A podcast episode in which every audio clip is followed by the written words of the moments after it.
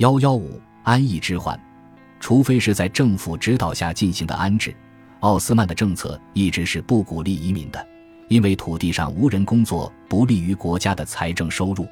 帕特罗讷哈利勒的叛乱显然进一步凸显了不受控制的人口流动的弊端，移民进入伊斯坦布尔会带来严重后果。一七三零年之乱被归咎于阿尔巴尼亚来的流动人口，他们所扮演的角色甚至被写进正式命令送达巴尔干西部，以提醒军政与民政当局注意。一七三一年九月，伊斯坦布尔又一次小规模变乱之后。地方当局奉令禁止任何人口流动。帕特罗讷哈利勒是阿尔巴尼亚人，虽然我们无从知晓他的党羽中有多少同乡，但阿尔巴尼亚人很自然地成了戴罪羔羊。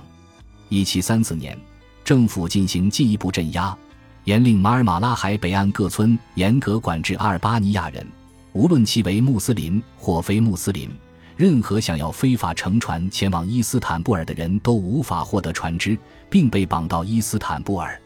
伊斯坦布尔的需求随着时间发生了变化。苏丹穆罕默德二世曾鼓励地方人口移往伊斯坦布尔，借此充实帝国的首都。苏丹马哈茂德一世则严格管制首都以外各省人口流入，只不过执行的效果不佳罢了。这一时期。安纳托利亚也无法免于战争带来的人为灾难。巴尔干地区人口向伊斯坦布尔移动是帝国边界退缩的结果，安纳托利亚则饱受无序的军队蹂躏之苦。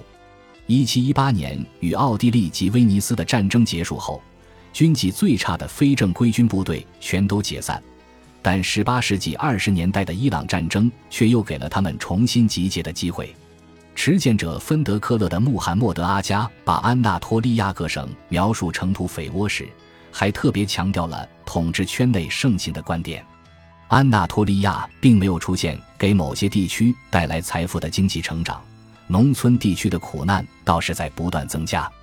当初在帝国东部实施终身包税权制时，政府的部分目标就是要振兴农业，但安纳托利亚的绝大部分却都未被纳入这个制度中。之所以如此，很可能就是因为没有人认为这些省份能够吸引竞标者。在安纳托利亚西部，1703年，虽然有些人投资竞拍一些终身包税区，但农村土地所占比例仅及百分之五，无法吸引投资者竞拍农村土地的包税权利。正好也说明了农村当时的情况。其实。内夫谢希尔的达马德伊卜拉辛帕夏政府已经注意到安纳托利亚各省百姓所承受的苦难，而且也并未置之不理。为了减缓农村的困苦，他们设置了许多新屯垦区，并改善了原有屯垦区的条件。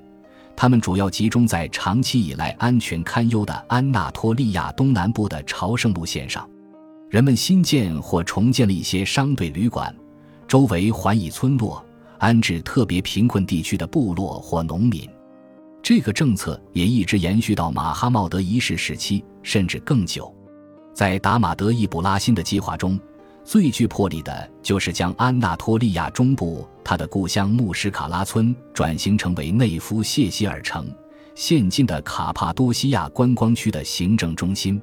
在这里，他建了两座清真寺、一座神学院、一处赈济所、一所学校。一座图书馆，一处室内市场，两间公共浴室以及八处喷泉。这片区域迄今仍为这座现代城市的商业核心。